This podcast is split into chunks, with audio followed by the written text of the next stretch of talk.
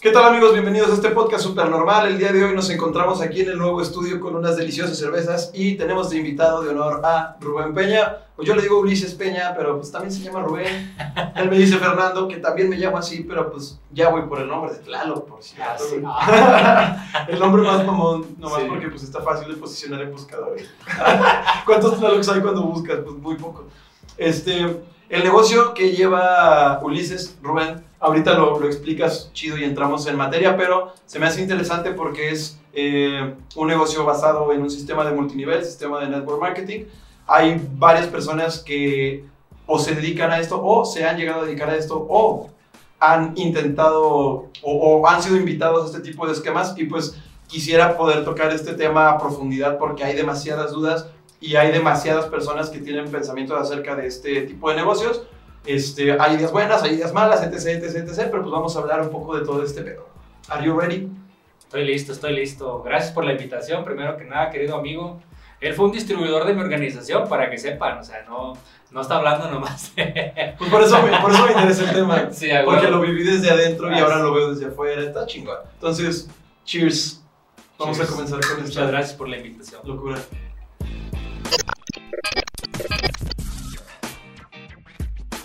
Ok, amigo. Veamos. Eh, ¿Cuánto tienes ya en el pedo de la- del multinivel, güey? Empecemos por, por ahí. Yo creo que casi los 11 años ya, hermano. 11. Ya bastante rato, bastante rato. De hecho, fue justamente antes de salir de la carrera, o poquito después, creo. Sí, creo que los tiempos empatan que estaba saliendo por ahí. Y yo tenía muchas ganas de emprender. Y de hecho, acababa de fracasar un negocio de que intenté con Ujú. capital ajeno, Sí. este, de zapatos. Y me fue. No me fue tan bien. Pues sí, no. Mal. Entonces. Si no, ahí seguirías. Sí, sí, seguramente, seguramente si me hubiese, me, me hubiese ido bien ahí seguiría. No me fue bien, pero siempre traje la espinita de emprender algo de... ¿Qué salió mal ahí?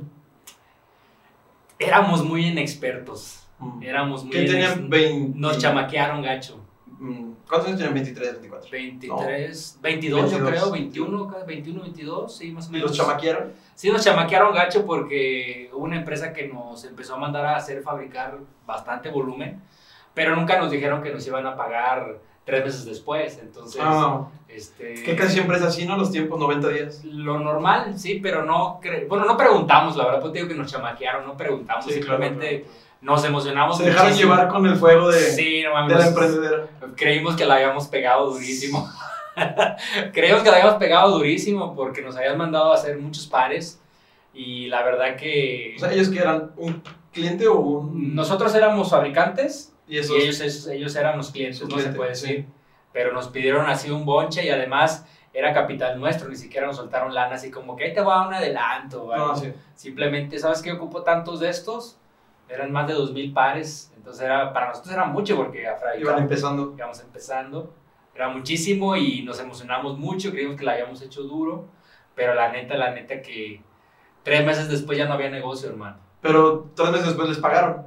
Sí nos pagaron, pero pues ya no había negocio y además nos tocó la mala suerte que nos demandaron uno de los, Ah, uno uno de nuestros este, colaboradores, se puede decir. ¿Socios o empleados? No, empleados. no empleados, un empleado y pues nos dio todavía más en la torre, ¿no? Porque pues no le estábamos pagando y pues era Ah, justo, era justo, ¿no? O sea, los demandó porque no le estaban Pues sí, dando nómina sí, pues porque nosotros teníamos un atraso de tres meses de operación. de no recibir nada Sí. y haber puesto todo, ¿no? Entonces sí estuvo gacho. ¿Y de dónde sacaron el varón para empezar? Pues eso fue dinero prestado de nuestros papás, la Sí. mera verdad. Cada quien sacó Cada de quien su sacó. alcancía personal lo que pudiera. Pues del de papá, la papá de la, sí, de la alcancía de la familiar. alcancía familiar, del padre, sí, la neta que fue así. Afortunadamente a mí mi padre pues nunca me cobró nada, ¿no? Ujú. Pero fue una pérdida al final de cuentas para los dos, para mí, para él y para los demás. Al final lo que recuperamos fue en pagar este, a proveedores que le debíamos, a empleados que le debíamos. Sí, en dejar el, eh, tablas. Bueno, Sí, Pues ni la tablas, verdad. pérdida a ustedes, pero pues en dejar las cosas sin problema. Bien, exacto. Sí, quisimos cerrar el ciclo bien. Pero en, esa, en ese inter, este, mi familia se dedica a esto desde mucho tiempo, tengo que aclarar esa parte. Ajá. Yo tengo unos papás que tienen más de veintitantos años dedicados a- al multinivel. Y la verdad que a mí nunca me latió porque creí que era este, pues un negocio de gente adulta, porque yo solamente veía... Sí, había pura señora. Sí, había mis papás y un montón de gente adulta y decía, pues ha de ser para ellos, ¿no? Sí. La verdad que nunca me imaginé que yo como joven andar metido en esto, pero... Güey, de todas maneras eras de los más jóvenes. Sí, de hecho cuando En entré yo, sí, cuando entré yo era lo más joven. Porque tú tenías, ¿qué? Cuando Como empezaste... 22, 22. más o menos. O sea, casi acabando el fail de los zapatos, te fuiste a... Luego, luego. De hecho, fue como, como este salvavidas, ¿no? De decir, o sea, fue lo que me hizo no deprimirme, pues se puede decir. Sí, claro, Porque tenías acá- donde caer en caso de... Exactamente, porque si no era emplearse y yo la verdad que siempre juré y perjuré que nunca sería ¿Nunca empleado. le... ¿Nunca? No, no, sí, siempre me negué a ser empleado. ¿Nunca fuiste empleado? Nunca fui empleado. No, Vacunadísimo. Sí, no, nunca Es fui muy, empleado. muy, muy pocos emprendedores no son empleados. O sea, casi todos, en algo- al menos una vez, güey. Una vez en su vida, normalmente. O sea, al menos en la empresa de, de su familia o sea, de lo que sea. Eso está cabrón. No, fíjate que yo no pasé por ese proceso de ser empleado. Mi esposa sí, Ujú. ya fue empleada, de hecho, para mi familia Sí, un buen sí me, tiempo. sí me acuerdo. un En- buen tiempo, pero... atendía la caja. Ajá, atendía la caja, Sí, sí, sí, así me acuerdo. es. Era gerente de, la sucursal. Del piso, del, piso, de la sí. sucursal, así es. Sí, sí me acuerdo. Pero, pero sí, no, nunca pasé por ese pedo. ¿Qué opinaba tu papá que se dedicaba al multinivel desde. Puta, que, que de 1990. o- Sí, ¿Cuánto, güey. ¿Cuándo empezó? ¿80, 90? No, en- bueno, él tiene más de, sí, Ah, o sí, sea, él sí. tiene una trayectoria en dos compañías Ah, sí, cierto. de muchos años. La primera fue 1990, 90 creo, Ay. cuando yo iba naciendo. Luego esa empresa fracasó seis años después por Mm. la devaluación del 94, 95 Sí, por ahí. sí, 96 creo que fue cuando ellos ya decidieron ya no dedicarse a eso. Y luego se dedicaron a otras cosas y luego en el 2000 llega esta oportunidad Ujú. Y yo pues llego en el, que pues que era, yo tenía 22 años, pues era 2000, 2012, ¿no? Ujú. 2012, 2013. Sí, ¿Y qué opinó tu papá de que en lugar de irte directo a, a seguir el negocio que traía ya la familia chido, que pues era el multinivel, o sea, ¿qué te dijo de que tú le dijiste que te querías poner a hacer zapatos? ¿No te intentó...? No, fíjate que mi papá siempre ha sido muy respetuoso en ese sentido y como que me dijo, inténtalo, inténtalo, pero cuando, de hecho, hay una historia aquí interesante porque cuando yo fracaso en los zapatos le digo, oye, pues ahora quiero intentar esto, ¿no? Y ahí fue cuando me dijo, no, ya no, ya no, o sea, ya si quieres ¿Qué? emprender, este, aquí está esta oportunidad de la familia. ¿Cómo, ¿Cómo ya no, ya no qué? O sea, ya no te presto más dinero. Ah, ah, yo creí que ya no puedes... No, no, no, ya no ya- te no, quiero enseñar no. nada, mis huevos. No, no, no, no, esa parte, me- Ah, si, ok, ok, si hubiera ok. yo nacido de mí y sabes que yo hice esto y este, Sí, lo claro. empecé por mí mismo, pues me dicho, está bien, síguele, ¿no? Ujú. Pero ya, ya no había capital, entonces Ya. fue como de, oye, ¿cómo ves? Ahora quiero hacer esto. No, ya no te presto más. Mm. Entonces, eh, y fue una forma, él me lo ha dicho, fue una forma en la que me invitó Sí. a conocer más lo que hacíamos en la Proyecto. familia. Así es. Entonces me metí, la verdad, no con ganas, ¿no? al principio no le vi mucho, muchas ganas a meterme, pero luego lo fui entendiendo y curiosamente andaba por allá en su momento un líder joven, que de hecho sigue en la empresa, ahorita ya no es tan joven obviamente, pero en aquel tiempo teníamos 27 años yo creo, un líder que andaba en la compañía y, y traía una, o sea, un resultado padrísimo, ¿no? Sí, traía ya buenas ventas, pues. Sí, Ya traía mucho, mucho, mucho, muy grande el equipo de él y estaba viviendo pues obviamente una vida muy buena, Ujú. eh, con casa, Sí, con se- carro, todo el rollo, antojó, ¿no? se antojó. De los viajes, entonces Sí, me antojó sí, sí, sí. muchísimo y fue cuando yo dije, a ver, como que no estoy prestando mucha atención a lo que me están mostrando, ¿no? no o sea, no lo entiendo en realidad, porque no lo entendía, no me había dado tiempo la- ni la oportunidad de entenderlo, ni leerme un librito acerca de qué era realmente el Lo que multinivel, detrás ¿no? Sí. Luego te vas dando cuenta que es un mundo enorme, ¿no? Que tiene más de 50 años funcionando, más, yo creo. Más, sí, Más ya- de 50 a lo mejor ya, ya casi 100, ¿no? Yo creo que es que... 2022.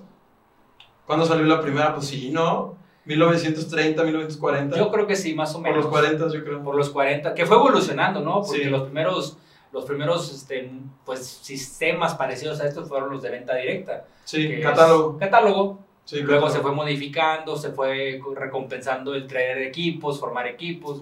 De ahí surgen los, los porcentajes, ¿no? Sí. Las redes de porcentajes y todo ese rollo. Entonces, pero sí tiene mucho tiempo. Pero es difícil de entender.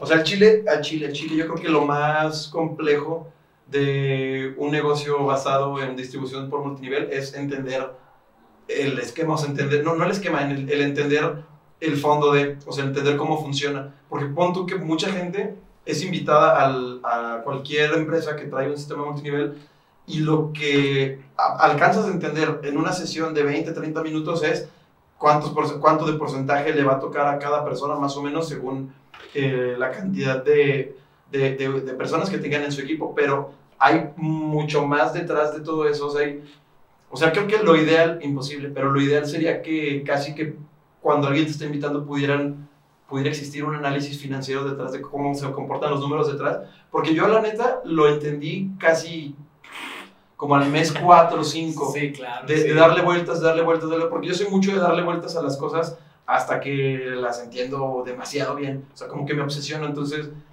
muy poca gente lo hace y casi todos se quedan con una información bastante superficial y siento que por eso muchos llegan, se quedan 10 segundos eh, y se van. De hecho, yo siempre creo que el multinivel no es para todo el mundo, ¿eh? O sea, eso me queda claro desde hace muchos años. Cuando era novato y empezaba, creí, creí que era para todo el mundo. Sí. Cuando, ya le cuando ya por fin como que le agarraste, pues dijiste, no mames, ahora sí, culero. Sí, como que ahora sí y todo el mundo se va a meter conmigo, ¿no? y la realidad es que no, o sea, no, no todo el mundo es para el multinivel. Es entendible. Porque el multinivel es una oportunidad de emprendimiento, como muchas que existen hoy día.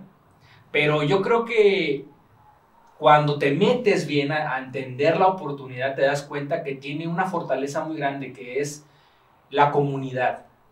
Porque cuando tú emprendes algo, algo solo, cualquier cosa que tú emprendas solo, o sea, pongas un puesto de lo que quieras, estás solo. Sí, es un camino muy solitario. es un camino muy solitario. Si te equivocas, cometes errores, no, no te salió la venta que esperabas, vives el proceso emocional, porque al final somos seres emocionales, lo vives solo, güey. Sí, sí, sí. Solo y, y, si no tienes la madurez para aguantar el madrazo de implica eso, te rajas. Te rajas, renuncias, cierras, se va. Sí, sí, sí. Y la ventaja dentro del multinivel, que para mí fue, eh, si sigue siendo lo que, me, lo que lo hace grande, es que hay una comunidad de un montón de gente interesada que te vaya bien, porque al final si te va bien a ti, no va bien a todos. exacto, exacto. Entonces, esa comunidad es, es, es lo que te mantiene vivo, güey. Cuando vienen los putazos, los momentos duros del, del emprendimiento en general, que es que no sabes vender, tienes que aprender, no sabes dirigir gente, eh, la gente no te quiere seguir, o sea, todo eso que, que se vive en todo tipo de emprendimiento, lo vives aquí, pero lo vives apoyado. Y eso fue lo que a mí, y de hecho es una de las fortalezas que para mí es importante que la gente entienda, que hay una hay una comunidad detrás de ti, interesada en que tú ganes. No te van a hacer la chamba, eso sí, no. No te van a hacer la chamba ni te lo van a hacer fácil, pero te van a apoyar cuando vengan las cosas feas. Te van a estar, van a estar ahí para decirte, ¿sabes qué? Esto me pasó a mí, yo salí así, ¿sabes qué? Yo hice esto, ¿sabes qué? Yo hice aquello, pero no te van a hacer la chamba. Exacto, exacto. Pero al final, la deserción siempre va a existir porque... Pero en todo. En todo. O sea, da igual, o sea, ahí y en cualquier tipo de negocios y en cualquier empresa, aún siendo empleados, hay una tasa de abandono altísima. De hecho, en México tenemos tasa terrible de emprendimiento, de 10, 9, cierran. Sí. De 10, 9, y en el multinivel se, ya, se dice, dentro de las estadísticas de empresas de multinivel que las muestran cada año, se dice que de cada 10, 3. O sea, de cada 10, 3 tienen éxito, 7 se retiran. Entonces es un 2% más. ¿Sabes qué? Está bien, está interesante de, de, de, de, este esquema, que como dices, 3 de cada 10 tienen éxito, y, esa, y, y, la razón puede ser que el éxito es, éxito pues, puede ser, el número es mucho más alcanzable en este esquema que en otros, porque en otros, o sea, tú como dices, si vas a emprender y emprendes tú solo, vas solo, como sin información, sin nadie que te ayude, nadie lo ha hecho, nadie, o sea, estás creando algo desde, desde la oscuridad y nadie te va a decir un consejo porque... un poquito, pero no va a aplicar 100% a... O sea, porque tu competencia no va a venir a decir Tanto competencia, Te lo va a decir el vecino que cree que sabe algo. O, sea, o, tu, familia que medio a lo mejor se dedica a eso, si es que tienes la suerte de que tu emprendimiento, alguien en tu familia tenga experiencia en ello, pero la mayoría de las veces no es así. es así. Y tú solito tienes que ir buscando tu información. Pero lo chido de acá es que, que lo he visto en varios como reportajes. La, la, el ingreso que puedes lograr en un esquema de este tipo es mucho más alcanzable que el ingreso que un emprendedor puede alcanzar. Por ejemplo, un emprendedor común que ponga algún negocio tradicional, la estadística de que tenga un ingreso arriba del promedio de la nómina de un profesionista elevado, que viene siendo 25 mil pesos en México, muy poquito, pero bueno, pero es lo que es, es, la güey, es la que chingados tengo que hacer contra eso, güey. Este, es de 25 mil varos. Los emprendedores normales, muy pocos lo alcanzan y los emprendedores multiniveleros, varios lo alcanzan. Mucho más, mucho más raza multinivelera alcanza el, el 25 mil varos al mes al lado de los emprendedores normales. Casi ningún emprendedor normal alcanza esa cifra antes de mejor ya dedicarse a otra cosa o tener un montón de otros emprendimientos que le respalden el ingreso, porque mucha gente emprende con un chico de negocios chiquitos, Claro. un, un buen de changarritos. A este le sacó 10, este le sacó 15, este le sacó 20, este le sacó 30, y ya pues, se van diversificando en un buen de cosas. Pero son pocos los que de todos modos le- les va bien. Sí. Y en el multinivel sí son más personas a los que les alcanza a ir relativamente bien, suficiente como para ya considerarlo como, ah, no mames, esto, es un negocio. esto sí, sí es un ingreso. Esto pues, sí es un negocio bueno. Pero también hay que aclarar una cosa, o sea, el multinivel no te va a hacer rico, ¿eh? hay que aclararlo, eso sí también.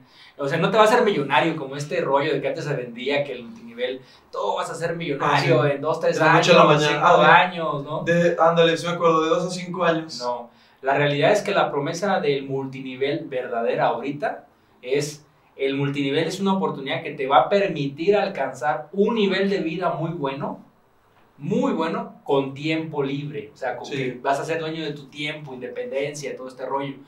Pero si tú quieres escalar al otro nivel, que es ser millonario, Bueno, ajá. el multinivel te va a permitir, por ejemplo, en mi caso, eh, 4 mil o 5 mil dólares al mes no te hacen millonario. No, Pero te Pero te permite la vivir, mente. ajá, te permite vivir bien y tener un sobrante Ujú. en tu economía. Si controlas los impulsos de compra y todo este rollo, Sí. te permite un sobrante para poder invertir en otras cosas, Ujú. ¿no? Pero no, pero el multinivel en sí no te va a hacer millonario.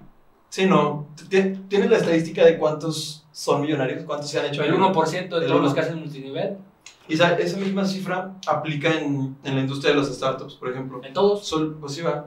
Pero ahorita tengo muy fresca este pedo de los startups. Solo el 1% de los startups que inician se convierten en, en unicornios. Son muy, muy, muy pocos. O sea, no más bien, no te creas, güey. El 1% de los startups tienen éxito y no quiebran, ya me acuerdo. Ya, Tienen ah, éxito imagínate. y son, se hacen rentables. O sea, pueden, pueden operar, pueden seguir con su vida. Los otros 99, pues no. La realidad, esa es Pero la así, sí, realidad. es que así es en todos lados, realmente. Realmente sí. Es una estadística bastante común. Y cruel. Sí, cruel. Porque cuánto dinero no se pierde, ¿no? O sea, cuántos sueños, anhelos, todo este rollo. Sí, lo que te digo, pero la, para mí la, la diferencia latente es la comunidad. De nuevo te Sí. lo vuelvo a reiterar. Sí, a mí también. Hace no mucho, no sé, hace un chingo. Vi un video, no me acuerdo quién. Este, ah, Jurgen Klarich. Ese güey tenía un video en el que habla justamente de neuroventas, neuromarketing aplicadas al multinivel. Y el güey está explicando, dice, la ventaja de que ustedes puedan pertenecer a una empresa de estas es que pueden estar dentro de un sistema tribal. Y el cerebro reptiliano se siente bastante cómodo y tranquilo cuando está en su tribu. Si está en una tribu es mucho más fuerte que si está solitario. Así. Porque en el pinche época de, pues, de los astrolopitecos y todo ese pedo que es desde donde viene el cerebro reptiliano, este, solamente los que eran sedentarios y tribales sobrevivían y todos los nómadas se morían. Así es. Entonces, basado en esa afirmación, una tribu te puede hacer. La verdad te hace mucho, mucho muy fuerte. Ah, Pero- Bueno, yo no, no- yo no he vivido siempre de color de rosa en multinivel. Ajá. pero he tenido siempre gente que me da un consejo, que me apoya, que Sí. me dice, ¿sabes qué? A mí me pasó lo mismo, ¿sabes qué? Este, yo salí así. Sí. Y eso es, va- o sea, eso es oro molido, hermano, porque te, te permite vivir procesos que son muy largos, muy complicados. Eh, si los vives solo, Sí. como el nómana que anda ahí Sí, solito y pues imagínate cuántos pinches tigres de sable. no, aparte, ese güey va a estar intentando descubrir el fuego cuando la tribu de al lado tiene velas, Así, ¿sabes? O sea, ya, ya- así es. ya tiene calefacción y este cabrón apenas está ahí. apenas está solillo descubriendo descubriendo, la ley, sí. sí sí sí es, es, es la gran diferencia realmente pero pero sí no, no es para todo el mundo Oye, ¿y no crees, o no, no has visto, o no has observado o notado que crea cierta dependencia a, a estímulos externos o a, o a ayuda externa a ciertas personas y en lugar de ayudarlos, los entorpece? sí sí de hecho es algo que en lo personal tengo pocos años corrigiendo porque eh, te- he tenido mucho líder en el negocio porque acuérdate que en todo negocio lo que importa son los líderes. Sí. o sea en todo. Cual- cualquier negocio que me pongas cualquier empresa que me pongas Sí, que es sí, grande sí, claro. se hizo grande por el liderazgo no porque se juntaron muchos líderes y hicieron algo impresionante. No, incluso ya cuando estás consolidada la sociedad es buscar al CEO perfecto, buscar al CFO perfecto y sí es puro líder. Es puro líder, es puro líder. Y las empresas de multinivel lo mismo. Las empresas de multinivel no existirían si no existieran los líderes que tiene cada empresa de multinivel, porque son los que son los que apagan fuego, es algo importante. O sea, eh, siempre va a haber problemas cuando hablas de negocios, de dinero, de personas, pero los líderes son los que apagan fuego. Cuando, o sea, problemas con los que apagan los problemas cuando hay problemas y los que encienden la llama cuando hay algo bueno y impulsan a la organización. Pero, pero yo, yo sí he cometido varios, varias veces errores donde soy demasiado... eh, ¿cómo se ayudo demasiado al, al al distribuidor Ujú. al, al individuo que llega queriendo hacer algo interesante y tanto lo ayudamos que le quitamos la... Libertad de pensamiento. Exacto. De hecho, esta plática, Oh. estaba viendo el otro día un video acerca de un tipo que hablaba de los licenciamientos de empresa, que decía, cuando tú tienes una empresa bastante grande y quieres crecer regionalmente, o sea, tú estás en México DF y quieres llevarla a Guadalajara, suelta una licencia, güey, o sea, suelta una licencia un güey que te tenga ganas de emprender y tenga el capital y las ganas y todo, tú ponle todo y suéltale la licencia Sí, para que use tu marca y todo. Y el multinivel es igual. como franquicia. Ajá, como franquicia. Bueno, la licencia es diferente a la franquicia. Bueno, sí. Él hablaba de eso, de hecho, por eso lo entendí. Por eso me gustó la idea, Sí. porque él decía que la franquicia es, es literalmente entregársela a un simio que la va a operar. Sí. Porque ya viene realmente con todo lo Todo que el- todo- necesita. sí, solo replica los pasos. Solo replícalo. La licencia no, la licencia te da libre albedrío de poder utilizar tu talento para hacerlo mejor. Vendo de esta manera porque para mí es mejor, Sí. se me acomoda más así, entonces te dan como libertad. El multinivel es lo mismo, o sea, tú sueltas la franquicia a una persona o la licencia, licencia a una persona y le das libertad de que haga lo que quiera con tal de construir lo que él quiere construir. Una, un equipo así, un equipo así, una, una, una empresa que vende esto, una empresa que vende esto, una empresa que vende esto. O sea, al final es libertad absoluta. Pero tendemos a ser muy, sobre todo el latino, Sí. el latino, hermano, Pues es porque que- eso no pasa en Estados Unidos, no Es pasa... que ponte a pensar cómo es la mamá de latino, güey. Sí, no. Entonces queremos ser medio iguales, somos muy paternalistas. somos, esa es la somos, palabra. somos muy sobreprotectores con todo. con todo el mundo y queremos como yo por ejemplo cometí ese error ser muy sobreprotector con mis con mis líderes y los convierto más en seguidores que en líderes tengo pocos Sí. años que me di cuenta de eso ¿eh? porque he tenido líderes muy buenos que han pasado por por, por mí por, por por dejarse guiar por tu servidor pero los guío en esa forma de que los quiero proteger les quiero dar todo servido y los convierto en unos inútiles es la verdad tanto así que prefieren, des- de- que dicen ellos mismos que no sirvo para esto, pero traían muy buen perfil y al final el líder es Los el que echaste a perder. los echa a perder. Como el papá que echa a perder a sus hijos. Es la realidad, ¿eh? es la tanto- realidad, porque el, el- el sobrecobijo es malo, Sí, claro. es muy malo, muy malo. Yo he tenido experiencia en eso mucho, pero, pero con el tiempo uno lo va corrigiendo. Por ejemplo, toda la pandemia a mí me sirvió mucho, déjame te digo, porque los líderes que venían bien pegaditos a mí, literalmente ya no los pude ver, porque yo tenía un niño, un bebé chiquito en casa cuando empezó todo el despapalle del COVID, y yo, yo, todavía no sabía mucha información de él al principio del 2020, 21 yo creo, todo el 21, no, no sabía mucho sobre el virus, pero, pero lo que me di cuenta fue que pues yo ya no podía salir, yo estaba cuidando a mi niño de poco menos de un año, la verdad me dio mucho miedo, mucho- Sí, que que- pasara algo, que ¿no? se Porque no lo conocíamos así el virus como tal. Sí, no, al Entonces, principio sí era demasiada incertidumbre. no salí para nada y ellos se hicieron cargo de sus organizaciones. Yo prácticamente era puro Zoom, pero no es lo mismo. Entonces, de alguna manera me solté, ¿sabes? Fue muy extraño, pero me solté de la organización y la organización comenzó a hacer sus cosas solas. Sí. Y fue cuando dije, oh, o sea, este es un líder. O sea, yo lo veía como un seguidor porque no se soltaba, porque me ocupaba todo el tiempo, porque quería que lo ayudara siempre. Y Pero él estaba ahí, pues. pero él estaba ahí, pero de un de repente ya no me tuvo Mm, y sacó. Pero Mm. también tú tengo el otro caso. Sí. Ya no estuve Y se, se retiró. murió. Se retiró. Exactamente. Es un tema completamente entendible, ¿no? Pero sí pasa, seguido pasa. Que cometemos el error de ser bastantes sobreprotectores con la gente. Y los destruye. Hay una frase que escuché hace algún tiempo de un líder dentro de la industria que dice, el líder que entiende, el líder que lo entiende, lo hace todo. Y eso es una frase que, que toda la pandemia me la estuve repitiendo porque tenía yo miedo de que los líderes, que todos los líderes se retiraran al ver que, que estaba, cómo estaban las cosas, que yo no estaba yo. Pero luego me empecé a recalcar esa frase, el líder que entiende lo hace todo, el líder que entiende lo hace todo. Y yo dije, ok, yo ya les enseñé lo que tenía que enseñarles en realidad. Entonces, si ya lo entendieron, lo tienen que hacer. Y lo hicieron. yo, me, yo atendía a mi grupo por medio de Zoom, por el caso de que tenía un bebé en casa, no me daba, no me daba mucho miedo. Sí, no, no, te, no le ibas de a hecho, jugar, no te... Yo ya tenía entradas, un dato, un dato curioso, yo ya tenía entradas cuando empezó todo el tema de la pandemia.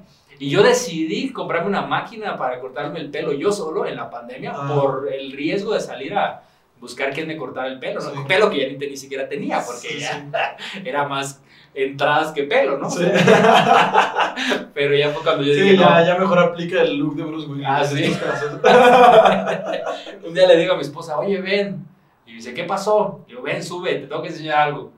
¿Qué te hiciste? no, pues ya la primera verdad- vez que te. Sí, la verdad es que me peleé, sí, sí. No. Pero fue por, por a- a- amor al arte, ¿no? O sea, amor a mi niño, de no salir, Sí, miedo pues. y muchas cosas.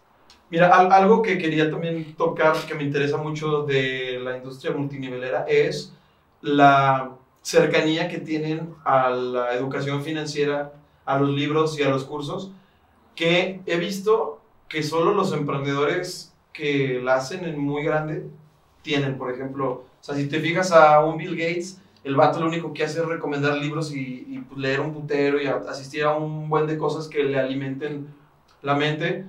De, de igual manera Steve Jobs, de igual manera Warren Buffett, de igual manera, o sea, varios de ellos incluso son autores, Así es. de tanta cosa, de tanto que viven y de tanto que leen, se llegan a convertir en autores. Este, eso se me hace chido y lo adquieren lo- o lo adoptaron mucho en, en el multinivel, pero no tiene mucho que, o no todas las empresas lo tienen más bien, y tampoco tienen mucho que empezaron a ser muy leídos porque hay, hay varias empresas que conozco que no tienen nada, nada de cercanía con nada de literatura de esa ni nada de... Lo que pasa es que con el tiempo vas entendiendo que lo que tú, estás, lo que tú quieres hacer es formar un líder. Sí, Y el líder casi siempre necesita como una ayuda, ¿no? Porque hay varios temas, o sea, cuando tú tratas con gente, hay muchos temas, o sea, literalmente te conviertes en un tipo psicólogo, no, no un psicólogo, porque no tenemos, bueno, hay psicólogos dentro del negocio, sí, ¿no? exacto. pero doctores y demás, pero en realidad muchas veces como tratas con el ser humano, te enfrentas con, mucha, con muchas cosas, muchas intrigas. Sí. Oye, que yo no sé administrarme. Ah, pues entonces la ayudas, ¿no? Entonces eh, es un tema completamente de, de educarte, pero sí, yo, yo creo que, bueno, yo desde que entré, de hecho, cuando yo realmente decidí entrar al proyecto, mi padre me aventaba libros en la cama, hermano. O sea, yo llegaba de la, de la universidad, que recuerdo que todavía venía de la universidad o venía de con mi novia, no me acuerdo, en las noches, y llegaba y veía el libro ahí y me decía, este es un nuevo libro, léelo. Y yo... Y te hacía leer que Yo al mes. Me gustaba mucho, ¿eh? De hecho, le, le tomé, me, me llegaba a leer hasta dos libros por mes, depende del tamaño del libro, ¿eh? porque hay unos... Pero, Sí, hasta en dos sí, meses. sí, pero, pero sí te empiezas a dar cuenta de que hay una información muy... como que está escondida. O sea, bueno, el, el latino no tiene la costumbre de leer. Sí, no, más bien es para, para nosotros el secreto porque para otros países. No, tú vas, a, tú vas a Cancún o cualquier playa Ándale. y te encuentras americanos. Sí, sí, sí. Hace poquito fuimos a Puerto Vallarta, a Nuevo Vallarta, y nos tocó un hotel lleno de puros, este, eh, Londres, ¿cómo se dicen esos? Ingleses. Los ingleses, puros ingleses, Británico. y todo el mundo, todo el mundo leyendo, Mm, sí. todo el mundo. sí, siempre es así. Es una cultura, son culturas Sí, realmente no, muy y apegadas. nosotros qué chingados, o sea, tú vas a la playa y lo último que quieres hacer es ver papel, güey. No, tú ves cerveza. Tú vas, tú vas a esto y ves al lado de ti a alguien leyendo y dices, güey, ¿cómo chingados vienes a la playa a leer, güey? Estás loco. Sí, sí, sí, no está cabrón. Yo lo pienso, pero lo entiendo, o sea, entiendo que su hábito de lectura es como nuestro hábito de, no sé, de estar en el celular casi casi, o sea, Lo que pasa es que tú, tú bueno, yo, yo por ejemplo a través de la lectura he recibido lo, la información que nunca más, nunca en ningún otro lado recibí. ujú, ni siquiera en la universidad, porque yo soy este, universidad de la Salle y todo el rollo, pero no, nunca recibí esa información ahí. sí, O sea, yo me Sí, empecé a educar al tema financiero, al tema de inversiones, al tema de manejo del capital propio, de los demás, eh, liderazgo, ventas, crecimiento personal, motivación, autoestima, todos los temas que tú te puedas inventar si quieres, ahí están sí, en los libros. Y a un libro no le vas a decir, estás mal. O sea, no, o sea, no te puedes quejar Sí, con no, el libro. no te va a contestar el güey. Porque si alguien te lo dice, a lo mejor si alguien te dice, por ejemplo, yo he tenido gente que, que me quiere y que me ha corregido muchas cosas en mi vida. Mis padres, amigos míos, gente que quiero, que aprecio, que me ¿sabes qué? Lo que haces esto, como que lo podrías hacer mejor, como que esto que haces no está bien. Y eso se los agradezco. Al principio, si me agarraron, me agarraron en un momento donde yo creo que era lo mejor que podía hacer, me toma, me, a lo mejor me lo tomé mal, ¿no? Sí. Y me enojé y todo este rollo. Pero luego lo agradeces. En los libros pasa lo mismo, tú aprendes cosas y ves que estás haciendo cosas que no van por el camino correcto.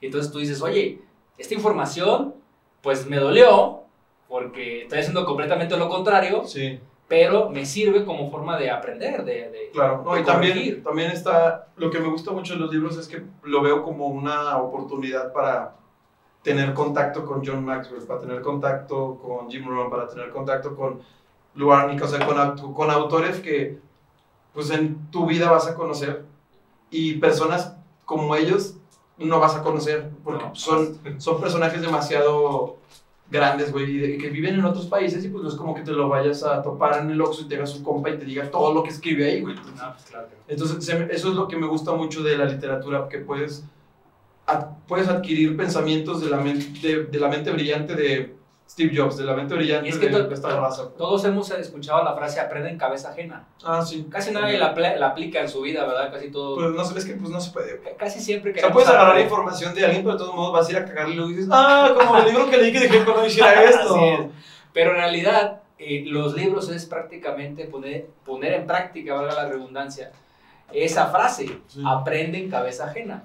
Si alguien ya lo hizo, si alguien ya logró lo que tú quieres lograr, ser el líder que, que quieres ser, eh, por ejemplo, las, todas estas historias que cuenta en sus libros John Maxwell son increíbles, Sí. son historias propias. Cuando Sí. de misionero, cuando todo eso es impresionante, es una cosa raro. increíble. Entonces tú aprendes en cabeza propia lo que, lo que para él fue momentos de liderazgo que él aplicó. Sí. Entonces es lo mismo cuando lees, de hecho me acabo de encontrar ahorita que limpié mi casa hoy en la tarde, en la mañana. Nos pusimos a limpiar un mueble ahí que estaba súper desordenado y me encontré un libro de, que leí hace mucho tiempo de Carlos Slim, Mm. una, una Sí. autobiografía del, del señor. Buenísimo libro, ahorita lo acabo de encontrar y lo voy a leer. Lo tengo todo rayado porque rayo cosas que me gustan, entonces como que lo empecé a ojear y empecé a leer las, lo que había rayado y está, está impresionante la autobiografía del señor. ¿Nunca, ¿Nunca has dejado de leer No.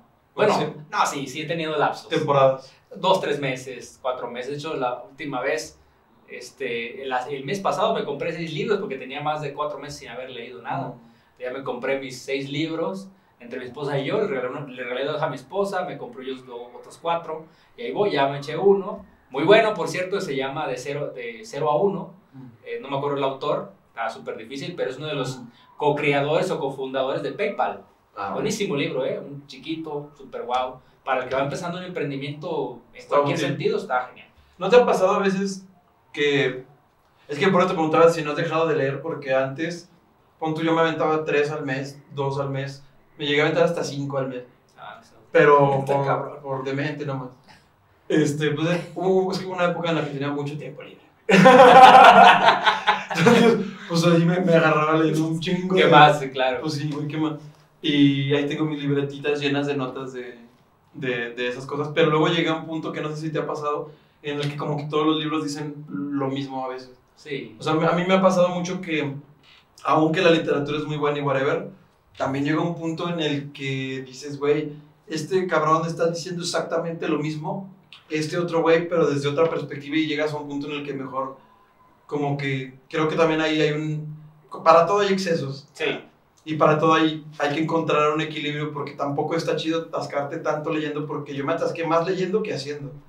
Entonces, me agarré leyendo un putero y haciendo ni vergas. Exacto. Y lo hice como un año. Sí, no, no tiene sentido. Que ya después usé el conocimiento. Pero de todos modos ese año fue nomás leer y, y, y- sentir la, la parálisis de, bueno, leamos Pero, otro, ¿sabes? pero es que en realidad, por ejemplo, cuando tú vas a la universidad, que es uno de los grandes problemas de la educación, Ujú. es que mucha teoría, Poca, muy poca. muy poca Muy, práctica muy poca. y por ende no hay conocimiento. O Sí. sea, no hay realmente algo que estés Sí, aprendiendo. No, no, no adquirimos sabiduría. No, porque tú le preguntas a un tipo que ya lleva tres años en la universidad, le preguntas en el cuarto cómo, qué, qué aprendió de todo lo de atrás, y te Ajá. dice, no aprendí nada. Ah, No me acuerdo. No me acuerdo. No me acuerdo. Ya, pasó, ya, ya presenté el examen. Es- no me exacto, exacto.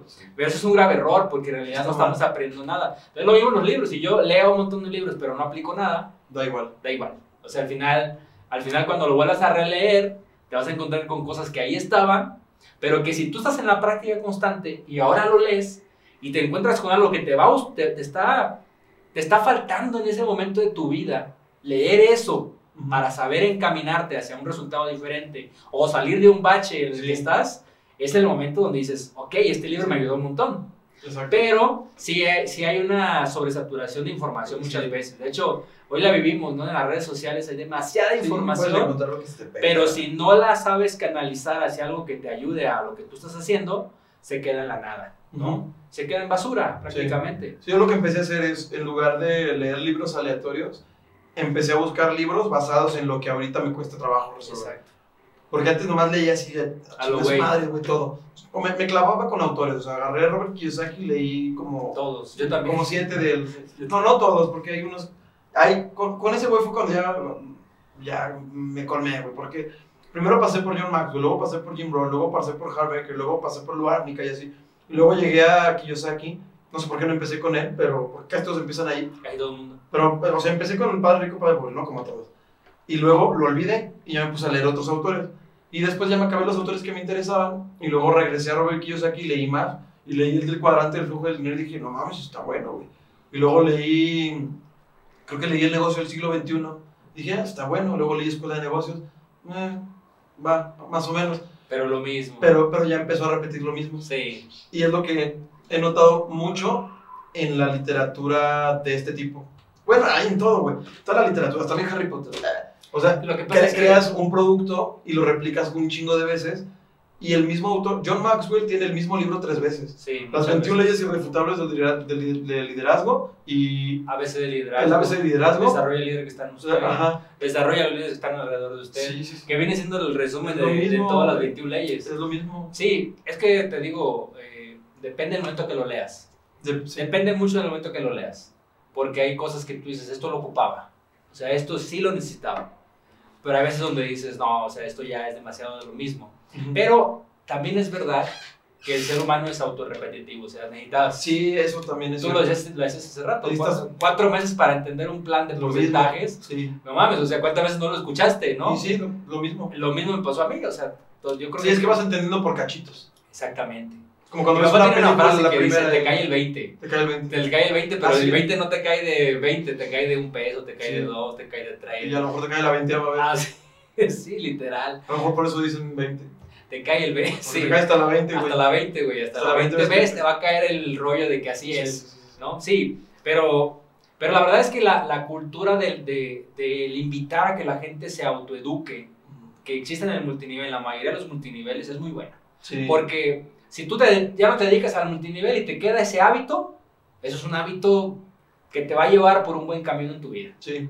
Si no te dedicas a eso, o sea, te aseguro que, por ejemplo, hablando de amigo a amigo, mucho de, mucho de ese camino que te sembramos dentro del multinivel de leer, te ha servido para todos tus proyectos, porque la literatura es una cosa que debe de ser para todo el mundo, hasta para llevar una relación sana con tu pareja, para llevar una relación buena con tus hijos, o sea, para todo tiene que ver el que tú en tu cabeza estés sano, estés bien. En orden. En orden.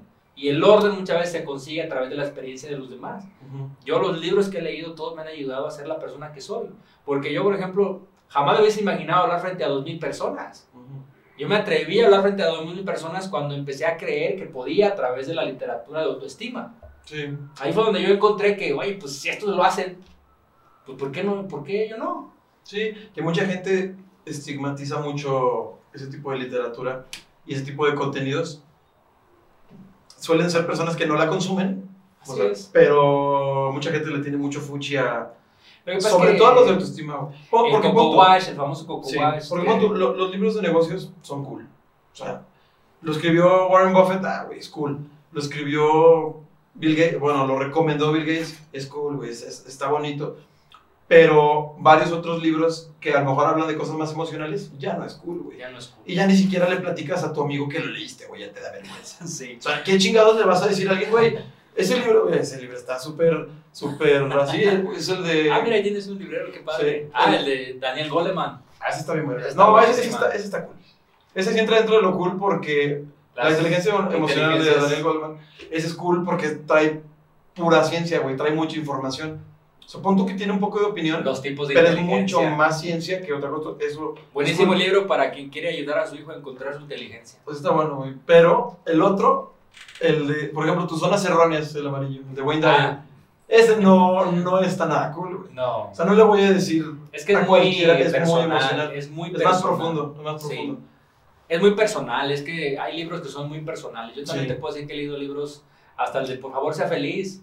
Ah, tú puedes decir, ah, Sí, que claro. libro raro, Sí, ¿no? sí, Porque sí, qué Pero es un libro muy bueno. Está bueno. Es un libro muy bueno. A mí fue de los primeros que leí cuando empecé a leer. Porque yo, por ejemplo, la primera etapa de mi lectura fue puros de negocio. Robert Sí. Kiyosaki, puros de esos. Puro liderazgo. número, sí, puro, puro número y liderazgo. Ah, Exactamente, pero luego te das cuenta que dices, oye, pero ¿por qué yo si sé todo esto, por qué no hago nada? Sí, exacto, exacto. Y luego te das cuenta que tiene que ver con un tema personal, Sí. que traes muchos nudos mentales que te están trabando, de, de no atreverte a hablar con la persona que tienes enfrente, a venderle a tus amigos, Ujú. o sea, te Sí. empiezas a dar cuenta que tienes muchas cosas, que te importa mucho el que dirán. Y a veces muy, es mucho más, sí, yo no sé qué porcentaje, ah, pero sí es mucho más peso el emocional que el racional. Gacho, güey. Porque todos los emprendedores que he Es como conocido, así así. sí, todos los emprendedores que he conocido pueden ser medio pendejos, pero emocionalmente son una roca. Una roca. O no, no una roca. Son, a veces son, son muy sensibles, ¿no? Roca, ¿saben roca no dónde? sería lo correcto, pero ¿Saben dónde? sí, pero son muy, muy, muy fuertes o muy Son sanos carácter. emocional, De emocionalmente. hecho, invitaste a un tipo del, del de la chilacleta. ah, sí, Se güey. veía muy serio y todo, pero Sí, firme, o sea, sí, sí. sí. es que necesitas... Aparte, güey está bien cagado. Sí, pero mi respeto, muy buena entrevista. Felicidades por lo que hiciste. Pero la verdad que, que a mí me pareció con carácter. Sí, O sea, y el sí con huevos, vaya. Y el emprendedor necesita carácter, o sea, necesita Sí. tener carácter. Y el carácter todos lo tenemos, pero muy pocos muy poco lo representamos. O no sabemos representarlo, creemos que el carácter es estar todo el tiempo enojados o todo el tiempo Sí. estar peleados con la gente. Y no, realmente el carácter es saber cuándo, cuándo sí, cuándo no. Represento mi, mis formas Ciertos de... lados mis tu ciertos lados de mi personalidad, así es. Sí, porque todos tenemos máscaras. Ujú. Yo me, me acabo de poner ahorita la máscara del emprendedor que te viene a platicar algo de lo que yo hago. Pero cuando salgamos de aquí o después de aquí, a echar una cerveza y vamos a hacer la máscara del amigo y cotorrear y todo. Sí. Entonces, eh, son diferentes tipos de máscara que te vas poniendo en el transcurso de tu vida o de tu día a día. Pero eso lo aprendes, la verdad, en la literatura. En la literatura, porque si no, luego no lo sabes, o sea, no sabes por qué eres así, ¿no? A mí me ayudó muchísimo, la verdad, hasta para tener una buena relación con mis papás, con mis hermanas, con mi esposa, con mi niño ahorita. Sí, es que sí, muy importante. Luego me acuerdo mucho de una teoría que me gustaba, que creo que tú la traías o, o tú la compartías mucho. Este, la de la.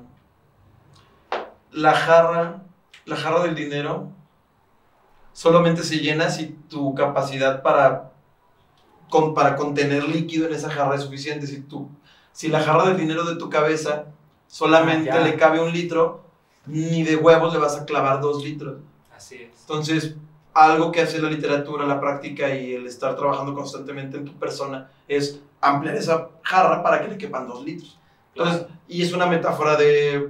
Es, es 100% enfocado al dinero, ¿no? Pero pues detrás de esta jarra hay un montón de procesos emocionales y mentales que se tienen que hacer para que a tu cartera le quepan 10 mil pesos más al mes.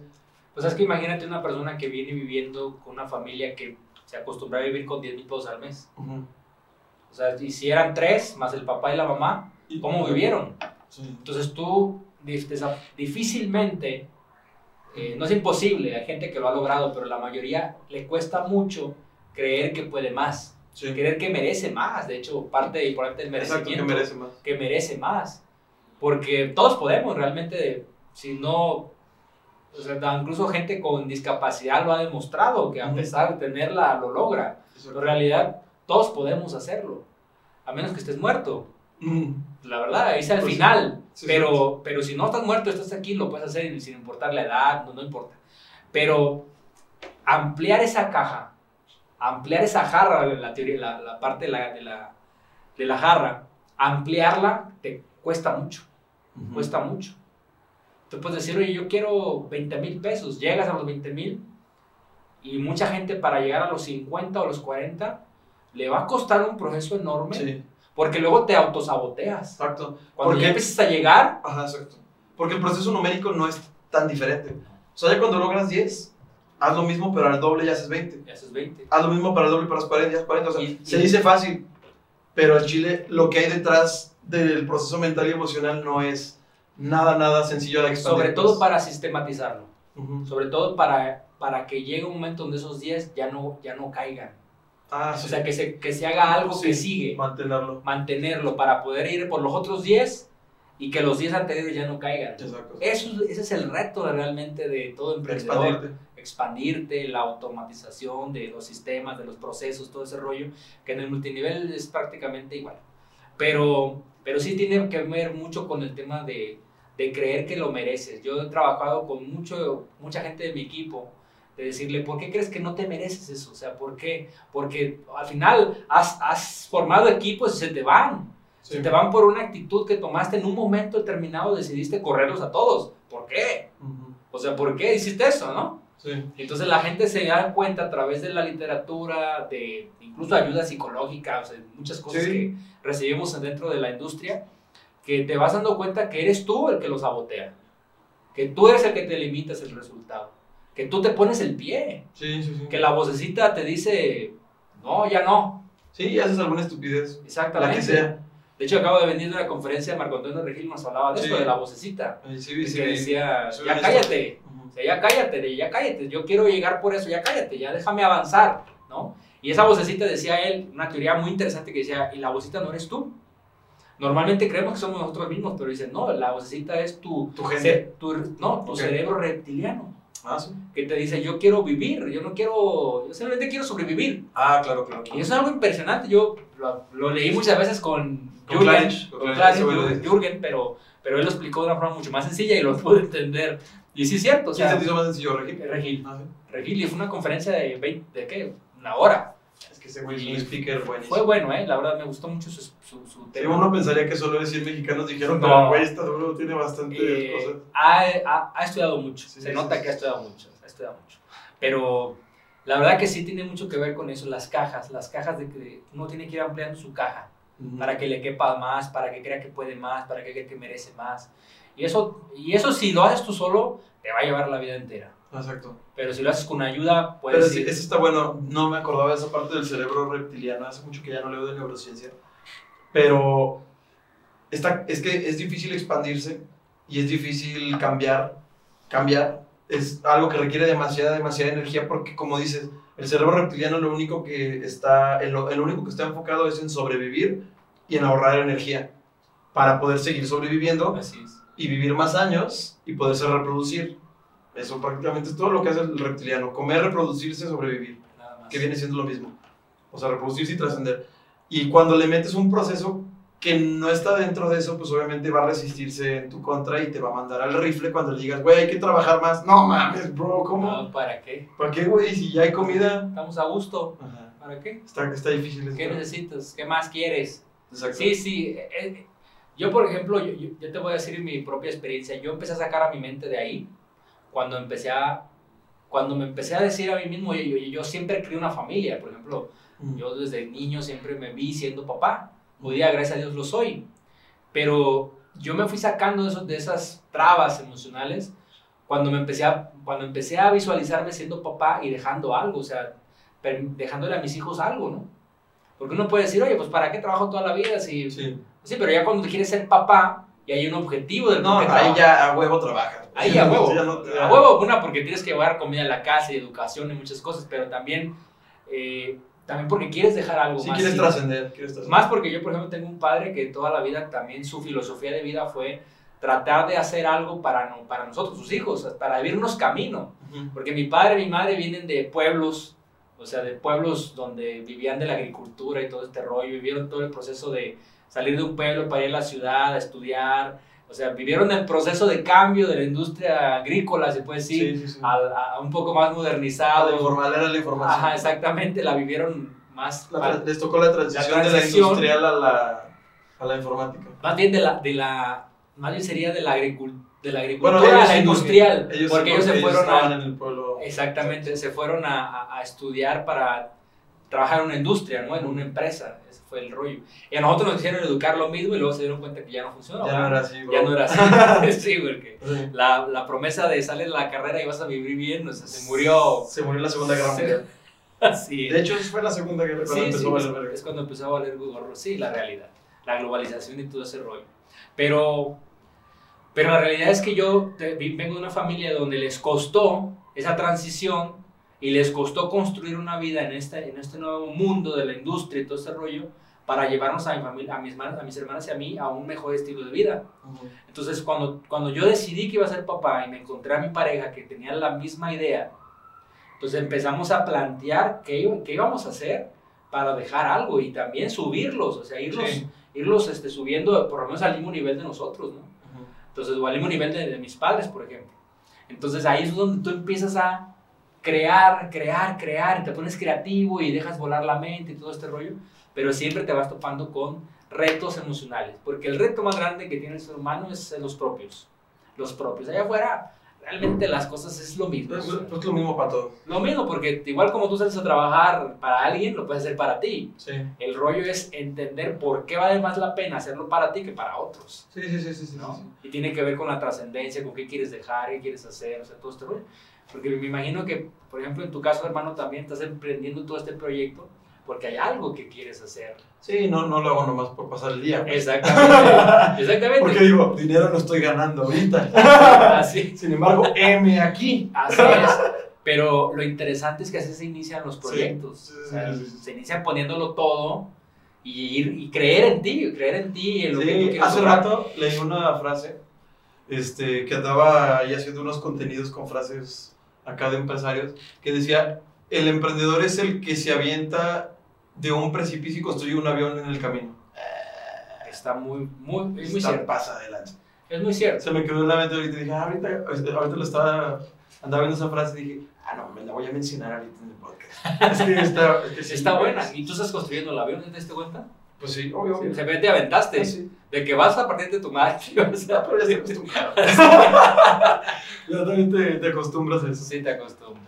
Ahora, cambiando un poco de tema este, y retomando un poco la industria multinivelera, ¿no te ha pasado? Y es que no sé, pero me acuerdo que en los años del 2005, 2010, cuando como que se empezó a poner un poco de moda aquí en México, eh, la industria del multinivel y empezaron las empresas grandes y empezaron a reclutar un montón de gente, se vendía una idea bastante ambiciosa, bastante guapa, bastante te haces millonario, este es el negocio del siglo meses, XXI, claro. ya valió madre, güey, con esto nos vamos a hacer ricos y renunciamos todos a nuestros empleos en un mes y medio, güey. Métete hoy, mete a tres, que esos tres metan a tres, se paga tu membresía, se paga la de ellos y le consigues tres a los otros tres y ya tienes una red de 25 cabrón pasadas, ¿sabes? Sí, sí, y sí. lo logramos en un mes. ¿Te apuntas? No, de pendejo dices no, güey. ¿Sabes? Pero, o sea, no mames, güey. Sí. Haces los números y dices, "Ah, no sé, no, pues sí. Y luego te sacan la estadística, ¿cuánta gente conoces? No, pues muchos. Y ahí el mismo, la misma persona que te invita, mira, seguro conoces entre 300 y 200 personas. ¿Tú crees que no puedes hacer que 25 entren? Dices, no, pues sí, güey, sí, güey, claro, perfecto. Entonces vamos a, ya sabes, o sea, Sí, así sí, se sí. hacía antes, güey. Yo sé que ya no, Sí. porque ya No, sí haces eso, Todavía. ¿Sí? pero ya no pega. ¿O todavía? Sí, todavía. No mames. Es que les- ahora les venden productos diferentes, ahora productos... En su momento fueron puros productos eh, físicos, eh, cosas que te podías tomar y todo este rollo. Ah, o sea, producto. Ah, hablando de pero producto. ahorita, por ejemplo, son servicios que... Servicio educativo para aprender Ah. a invertir en no sé qué y todo esto. Forex, Ajá, hay de Forex. hay de- exactamente. Porque, y, y la- y mucha gente, y eso es parte, parte importante de aclararlo, Forex es una cosa y multinivel es otra. O sea, Ah, sí. Forex, Es el hecho, producto que utilizaron nada más. Forex es- tiene más años que No, no, sí, multinivel, sí. o sea, Sí, Forex es, es comprar divisas, fin. es, es, es comprar divisas, exactamente. Es ser trader de divisas. Exactamente. Pero las, hay empresas multiniveles que nacieron con esta idea de que te voy a vender, mi producto es una academia donde te voy a vender la educación para que aprendas a operar estos mercados financieros, ¿no? Eh, pero sí, sí, o sea, hay muchas formas de hacer ese tipo de multiniveles, pues que no tienen un final feliz. Bueno, yo mi experiencia de 10 años en esto, he visto pasar Wake Up Now, He visto Mm. pasar Welcome now. eh, Welcome now. York, no sé qué madres. Yo- güey. sí, He no lo visto. diré. Ah, tú dilo. No, es que conozco gente. Ah, bueno. O sea, he visto pasar a mucha gente dentro de, de esta industria, muchas empresas que, que formulan planes de negocio que son prácticamente, una- el producto es una excusa. Sí, El verdadero objetivo es el plan del negocio, meter gente, sí, pues, meter gente. reclutar. Más, más ponciano el asunto. Ajá, y eso no lleva a un final feliz porque el, el ponciano o el, El Ponzi. sistema Ponzi tiene, tiene pues la mala... Vaya, se termina cuando el de hasta abajo decide ya no seguir. Sí, Es cuando empieza a no recorrerse. financiable. Por ejemplo, cuando pasó lo de, lo de Wake Up Now, que cuando tú invitabas a tres, y esos, cuando tú tenías tres pagando, tú ya no pagabas, entonces cada vez que uno de ellos formaba tres tampoco pagaba, entonces ese tipo de sistema donde tú ya no pagas, donde tú ya no tienes que comprar algo, termina mal, porque al final cuando el de hasta abajo diga, oye, yo ya no pago, el de arriba va a decir, oye, pues a mí ya se me fue uno de los tres que tenía, y como él ya no está pagando, ahora tengo que pagar yo o lo tengo que reemplazar. Y si no lo reemplazo, pues termino pagando de nuevo yo, entonces ya me empezó a desanimar, porque ya no nomás es puro ganar, ya, ya también tengo que perder, tengo, tengo que poner, y entonces es para arriba, para arriba, para arriba, Sí, ¿no? sí. Y es cuando se acaba casi todo siempre. Sí, exacto. Pero en México desafortunadamente no hay reglas, o sea, realmente aquí entra todo el mundo y hace lo que quiere, eso, eso es una realidad, una triste realidad del mercado del multinivel mexicano, es una triste, triste realidad, pero es verdad. Aquí todo el mundo llega y dice que viene regulado a Estados Unidos y te das cuenta que en Estados Unidos no tienen Ni nada. existen. No existen. Sí. O sí existen, pero no tienen nada.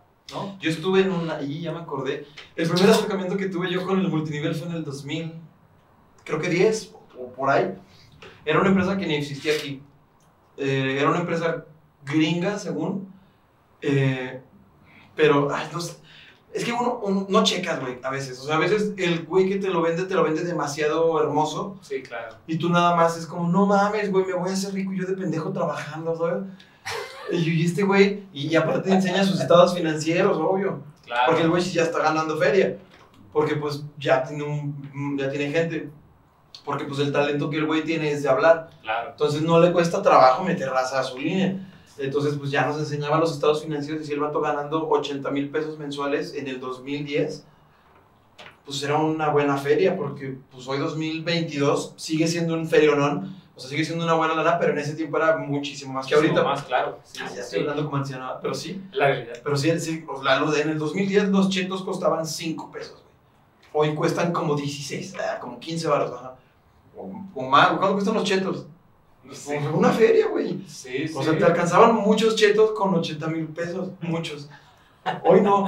Entonces me acuerdo que ese vato así, súper emocionado, explicándolo. Y, y aparte me acuerdo que utilizaba muchas técnicas como de, imagínense en el carro que siempre han querido, esta es la oportunidad, amigos míos. Así dibujando circulitos por todos lados y no mames, todos así bien babeados. Y ese día yo llevé a un amigo que era bastante geniecillo. Eh, yo estaba, estaba morro, tenía 15 años, más o menos 14 años. Pero fue con mi familia, fue mi mamá, fue mi hermana, fue este cabrón. Este, lo invité nada más para que me diera perspectiva, porque el güey no, yo sabía que no iba a entrar porque pues, no le interesaban estas cosas. Pero sabía que tendría cerebro. Y el güey, en cuanto salimos, me dice: No, no, güey, ese vato es un pendejo. Y ese, ese negocio me hace muy sospechoso. Y se empezó a investigar en internet, empezó a investigar así un putero. Mira, ya encontré todo lo de la empresa. No están en México, no están regulados, no tienen esto, no tienen esto, no tienen esto. Y lo único que tienen es un sitio web en internet, pues donde tú te metes y es lo que el güey nos enseñó. Y ahí vas ingresando a todas tus personas a que compren la membresía. No venden nada, no hay nada de intercambio y esta cosa va a colapsar en algún momento. Dicho y hecho. Sí, me dice, Claro. no le entres, güey, la neta. Aparte el vato me cayó bien gordo, pinche güey, que nomás te quiere vender una idea y nomás esquiva todas las preguntas que le haces con una pregunta mucho más elo- elocuente. Pues aún así entré, güey. Pero la entrada era como de 100 mil baros o 25 mil baros. Estaba cara, güey, la entrada. Pues ¿por qué crees que el güey ganaba tanto? Estaba cara la No, estaba entrada. ah, eh, había, ya me acordé, había una de 25 mil, una de 50 mil y una de 100 mil. Con la de 25 ganabas este porcentaje, con este, este otro, con este, este otro. Pues entramos con la barata. Duró tres semanas de que entramos y luego cerró. La página ya no cargaba. Y todo así de, ¿qué pedo, güey? ¿Y nuestra empresa? ¿Y nuestro emprendimiento? ¿Y, y mi depa, güey? ¡Eh, mi Ferrari, no mames! Sí, estaba gacho. No, y el vato le hablábamos, eh, eh, y Enrique. Enrique, ¿qué pedo? Vamos a decirle a Enrique, no cómo se llamaba. Enrique, ¿qué pedo? ¿Qué pasó? Mi mamá le habla, ¿qué pasó? La chingada. Y yo ahí escuchando la llamada, no, no sé. El vato bien perdido. No sé, no sé, yo creo que es un error de servidor o una pendejada de eso. Ah, bueno, entonces no pasa nada. Y el güey, no, todo bien, todo bien. Y tres días más tarde seguía sin cargar, una semana sin cargar y de repente el güey ya no contestaba el teléfono. Tuvo que cambiar sus números, se desapareció el vato. Sí, Pobrecito. Sí, la Creyó verdad. demasiado en una. No, y a lo mejor en algo basado en A nada. lo mejor era parte, o sea, no, sabemos. No, No, no. sabemos. No, lo conocíamos Ah, a sí, tiempo. ah, entonces. Sabíamos quién era. O sea, era, amigo, era muy buen amigo de una de las personas que, que fue invitada, que es donde se organizó el, Ya. la invitadera. La, invita- fuimos, la fuimos invitación varios. inicial. La invitación inicial, ella lo conocía. Y luego le hablamos a ella, oye, ¿qué pedo con este compa? No, pues este, ya, ya me contesté como, como un mes más tarde. Me dice, ya, ya, ya, ya hablé con este güey, ya me dijo que pasó esto, que la empresa quebró. Que ya le llegó un correo, que no es que, que la empresa quebró y pues ya. La verdad es que todo ese tipo de, de empresas han dañado mucho la industria del multinivel. Mucho, pero, pero es normal. O sea, tú, tú te pones a pensar en cuánta gente utiliza el multinivel para hacer fraude. Así como cuánta gente utiliza el zapato para hacer fraude. Sí. O sea, todas las industrias son usadas para hacer fraude. Todas. Pero el multinivel es de las más dañadas porque crecemos a través de, del- del boca a boca. Por lo tanto, no, sí, yo he vivido en 10 años eh, muchas empresas que vienen y prometen wow y después ya no están. ¿Por qué? Porque al final de cuentas la esencia del multinivel proviene de realmente distribuir un Algo, producto, a través algo, de- algo a través Sí, de o una sea, red Exacto, realmente es un sistema de distribución. y que llegue a un cliente. Sí. Porque mucha gente Sí, hay un pregunta, "Oye, Rubén, consumo. hay que vender. Yo me acuerdo que hace como unos 3, 4 años atrás me decía la gente, ¿y en tu empresa hay que vender? Ah, yo- yo me quedaba así como de, ah, cabrón. Pero pues, ¿en qué empresa no se debe vender?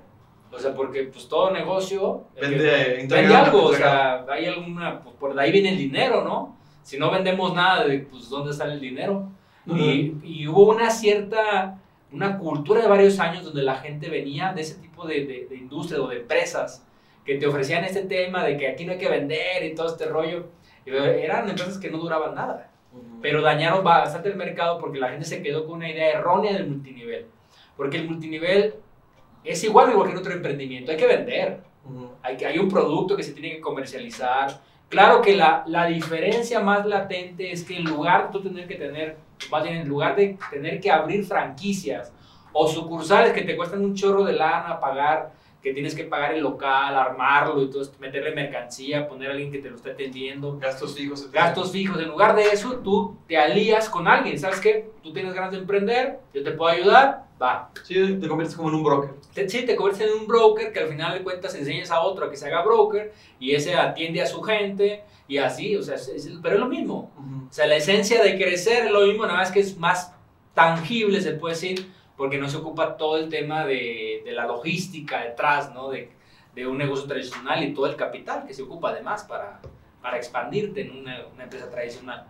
Pero, pero sí, la mayoría de la gente tiene una, erro- una idea errónea del multinivel causa todo este tipo de empresas. Pero sí, van a seguir naciendo más, ¿eh? O sea, van a seguir naciendo más. Y Porque. a veces las hacen los mismos. Sí, sí. Sí, casi siempre son los mismos. Sí, yo, yo he conocido son varios. son, ajá. yo he conocido Son- varios. Parecen que- como sectas que, que, que van armando van armando multiniveles poncianos en chinga. Bueno, que, que tú ves los líderes, pero yo, yo he conocido empresarios detrás de esas empresas que, que avientan una, a los dos, tres años la tumban, Sí. empiezan otra, los mismos, ¿eh? Sí. Se sí, capitalizan, sí. la vuelven a tumbar. O sea, he A mí una vez me invitaron una- de una forma bastante incongruente porque me, me estaban, me acuerdo que me estaban platicando que estaba bien verga y que las compensaciones y le pregunto, ¿y cuánto ganas? Y me dicen, pues yo ahorita ya gano 700 mil. Yo, fuck, 700 y la veo llegar en un pinche carro bien puta, digo, no mames, traerías Sí. un Tesla, mija. Sí, o, o, o, o digo, bueno, pon tú, qué austera eres, ¿no? Pero claro que no, claro que no, claro que no. Sí. No, Nadie que gana 700 mil pesos al mes durante cierto periodo de tiempo llega en, en no, un la 8, güey. prosperidad se nota. Sí. la prosperidad se nota. Aunque seas, yo por ejemplo me considero un hombre que soy eh, muy austero, realmente no, no me gusta, no me gusta, realmente no soy de ese tipo de Sí, personas. la que- compradera. no, no, no me gusta, la verdad. Yo soy más de propiedades, de invertir, la verdad, en, ese, sí, en ese aspecto sí, pero no se ven y tampoco quiero que se vea, ¿para qué? Pues sí. no, no es algo que me interese. Eh, Yo en algún momento aprendí a través de otros líderes que, que no por traer BMW vas a jalar gente de calidad. Puedes jalar gente un multinivel cuando traes el Mercedes, cuando traes el, eh, los viajes, entonces te puedes jalar gente, pero casi nunca es gente de calidad porque es gente que solamente quiere eso y lo quiere rápido. Ah. Y lo quiere rápido, o sea, quiere que para dentro de dos meses lo obtener lo mismo que tú. Y lo que no saben es que hay una trayectoria de 10 años.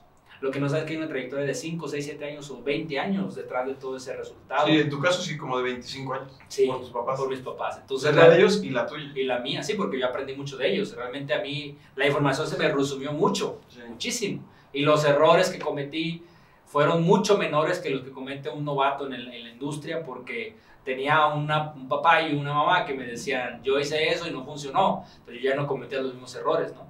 Pero sí, realmente yo tengo 10 años ya en la industria, entonces el resultado es eh, pues consecuente de eso, ¿no? Que Son 10 años dentro de la industria. He ido, he visto ir y venir muchas empresas que prometen todo lo máximo Sí. en pocos meses y muy pocos lo logran. Les volvemos a lo mismo, el 1% lo llega a lograr, que son los, los que están en la cabeza, ¿no? Pero luego después todo se empieza... Y luego ya los ves acá y los ves allá y hemos visto mucho. Yo recuerdo también la historia de los OneCoin, cuando OneCoin. de OneCoin con el tema del, del, del ¿Del Bitcoin, Bitcoin? del Bitcoin, ¿no? La empresa Ah, OneCoin, sí, un que de hecho esa, la persona que la inició creo que está en la cárcel o está huyendo. En Canadá, ¿no? Un canadienses. un rollo así, que está huyendo. Sí. Entonces, no, son sistemas Ponzi creados a través de algo que ya existe y que te lo tratan de vender de forma muy simple y terminan mal, ¿no? Todos terminan mal. Siempre, de hecho yo, si puedo darte un consejo que tú me estés escuchando, en el multinivel en el que estés, siempre que entres, tienes que ganar algo. No puedes entrar con dinero y no, no recibir nada. Siempre tiene que haber un producto que puedas vender para recuperar tu dinero. Siempre tiene que haber algo que tú ganes un descuento, que tú ganes algo, pero que sea en algo que tú te lo puedas tomar, O sea, algo que tangibilice algo- la transacción. Exactamente, exactamente. O sea, que la tangibilice, ¿no? O sea, y que realmente sea un producto que te vas a consumir, o sea, no nomás, nomás porque lo vas a comprar y lo vas a almacenar, pues no tiene sentido tampoco hacer un multinivel así, ¿no? Que también hay gente que convierte multiniveles legítimos en, fraudes porque obligan a la gente a comprar volúmenes muy altos de un, de un multinivel que sí existe, pero que sabes que el producto no sirve, no, no, no importa, guárdalo. El chiste es traer más gente que haga lo mismo que tú, que invierta 20, 30, 40 mil pesos. Y que se paguen la suscripción del de arriba y Y es un rollo, ¿no? Entonces lo co- ahí convierte... ya, ahí ya rompes el... Pues sí, rompes el esquema. ¿no? Sí, conviertes un Te multinivel quieres, te quieres brincar el... Te quieres brincar pasos y por quererte brincar pasos en la fórmula, pues vales nomás chingas un montón de raza porque obviamente no todos lo van a lograr. No, no, claro que no. No, no, no es duplicable. La palabra duplicable es algo muy usada en multinivel. Siempre tienes que hacer algo que, es, que todos los demás puedan hacer. Si no lo pueden hacer, si tú eres el único que lo puede hacer, no es algo que se va a duplicar y por ende no va a crecer la organización. O si crece, va a crecer con este tipo de cosas maleadas, donde vas a terminar siendo apuntado, señalado. Demandado. Ajá, y algo que a mí me gusta mucho de lo que hemos hecho en estos 10 años de trayectoria es que a mí nadie nunca me ha apuntado. A mí nunca me ha dicho, ah, Rubén me invitó chingó. a, me chingó. Porque si hubiese sido así, tú y yo no tendríamos la relación que tenemos. Sí, no, no te Ah, hubiera invitado a mi Eh, casa. No, Entonces- me va a robar. Siempre. Entonces, siempre cuidar tu esencia, cuidar Sí. tu nombre, cuidar que, que la gente diga, sabes que este, este me fue claro desde el principio. Me dijo que había que vender, me dijo que había que hacer esto, me dijo que había... Y no me pintó un negocio este, milagroso de dos meses, no. La verdad es la verdad. Y yo por eso he construido de que organizaciones más duraderas, Sólidas. más sólidas, porque se le habla a la gente con la verdad. Es un negocio, hay un producto de por medio, hay que invitar personas a que lo consuman, puedes invitar gente a que haga lo mismo que tú, tan tan se acabó. Te invito a que con- conectarte a esta información educativa para que vayas creciendo como persona.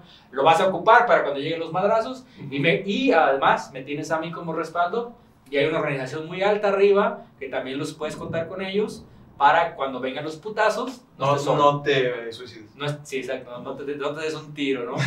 así, así de sencillo. Pero sí, hay que ser siempre honestos y empresas así siempre van a existir. Sí, claro. Muy bien, mira, vamos a la pregunta de cierre, que suelo hacer preguntas medio aleatorias. Digo, no son aleatorias, es una ruleta de preguntas existencialistas que tengo acá que están bastante guapas.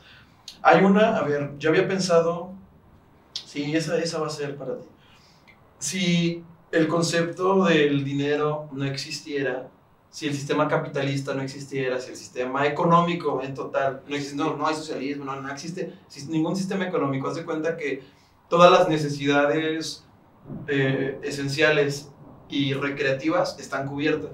Tienes a comer hasta, tienes el congelador lleno de carnitas, todo está bien, no necesitas nada, viajas, sales con tu familia, tienes carro, tienes casa, tienes salud, seguro médico, tienes todas las prestaciones que se te pinches ocurran, ninguna necesidad.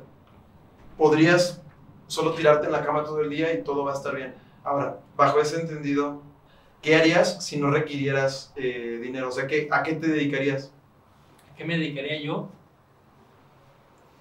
Muy buena pregunta. Pues siempre me ha gustado el tema de hablar, sinceramente. Siempre me ha gustado el tema de, de compartir. De hecho, estoy escribiendo un libro que espero acabar algún día porque tengo como tres años escribiéndolo. Pero siempre me ha gustado ese rollo. Entonces yo creo que lo principal que haría sería no perder tiempo más que estando con mi familia, la verdad. Me gustaría ser un padre presente, de hecho lo soy, gracias a Dios, gracias al proyecto en el que estoy. Eh, mi niño sabe que papá está a la hora de la comida, a la hora del desayuno, a la hora de la cena. No me pierdo nada de lo importante de su vida. Y eso es algo, bueno, eso es algo que siempre quise para mí porque yo fui un niño de guardería, mis papás trabajaban todo el día, entonces ahí estábamos metidos. Eh, no recuerdo muchas veces tener a mi padre en mi infancia porque era trabajar y trabajar y trabajar, hasta que conoció este tipo de oportunidades, ¿verdad? Que las supo aprovechar y después tuve papá para mucho tiempo, eh, para mucho tiempo, a partir de los 15, 16, tuve papá este, full time, ahí estaba en la casa y estaba yo con él y fue cuando él pudo guiarme como padre, no realmente, y yo agradezco esa parte, porque mucha gente hoy día no tiene esa parte, desafortunadamente, y es esencial. Entonces, lo, primer, lo primero que haría es no perder tiempo en tonterías y dedicarme a mis hijos, a mi familia. Pero lo segundo que haría si tuviera la oportunidad de entregarle algo al mundo sería mi habilidad para comunicar, para comunicar ideas, para comunicar planes, para comunicar una información positiva que nos puede ayudar a todos. Eso es lo que realmente haría porque en el multinivel encontré esa habilidad. Sí. Yo nunca me imaginé hablando frente a gente, la verdad. Me, me daba pavor, me temblaban las piernas, la garganta me hacía así. Pero hoy día para mí es muy fácil comunicarme con los demás, es muy fácil expresarme con, con los demás, no me da miedo, no tengo pelos en la lengua, dijera mi esposa. Mi, mi esposa me dijo cuando no, no digas tantas groserías, no hables de más. Ah, es imposible. Y le dije, no, pues no te prometo nada, yo soy así. Sí. Traté de contenerme bastante, pero No, pues yo no. pero tú no, ya me di cuenta, entonces yo ya me sentí medio raro. Pero, Entonces la, yo tuve que decir los tres, ¿no? pero la verdad es que eh, yo haría eso, hermano. Primero, no perder tiempo, dedicarme a mis hijos. Y segundo, Comunicar. comunicar. Está Eso chido. haría. Está bueno. Este, muy bien, amigos. Eh, esto es todo por el capítulo de hoy. Ya saben que pueden escuchar este podcast en Spotify, Apple Podcast, Google Podcast y ahora Amazon Podcast. Y que lo pueden ver en YouTube eh, y por partecitas, así ya por fragmentos en mi Instagram y en TikTok. Aparezco en todos lados como Tlaloc Arellano, excepto en las plataformas de audio. Y es Tlaloc Arellano, es súper normal, guion Tlaloc Arellano. Eh, ¿Tus redes? ¿Quieres compartirlas? Mis redes, eh, sobre todo Instagram, que es el que más utilizo en historias, no en fotografías, pero es Rubén Ulises Peña. Ahí me pueden encontrar. Estamos para la orden. Va amigos, pues listo. Este, el día de hoy quise entrevistar a una persona que está en este, en este proyecto que a mí siempre me ha interesado mucho. Se me hace una de las formas de emprendimiento más, una de las formas de, de, de, de emprendimiento mucho más alcanzables. Eh, hay demasiados mitos detrás de y la información que hay en este tipo de negocios me parece bastante, bastante buena. Algo que yo rescataría mucho de esto es, uno, la lectura. O sea, el tener el hábito de leer y de meterte información nueva a la cabeza siempre va a hacer que te vaya al menos un poquito mejor de lo que te fue ayer. O sea, estar alimentando la mente nunca, o sea, nunca es nunca nocivo, está de más. o sea, nunca, no, está, mal. Más. Obviamente, eh, si lees demasiado y no haces nada, pues entras en una parálisis, pero bueno, Tu mejor sea, proyecto eres tú. ¿Por qué no? Así es. Ah, Pues listo, amigos. Entonces, aquí nos vemos en el siguiente capítulo de Super Normal. Se la pasan bien. Besitos. Bye.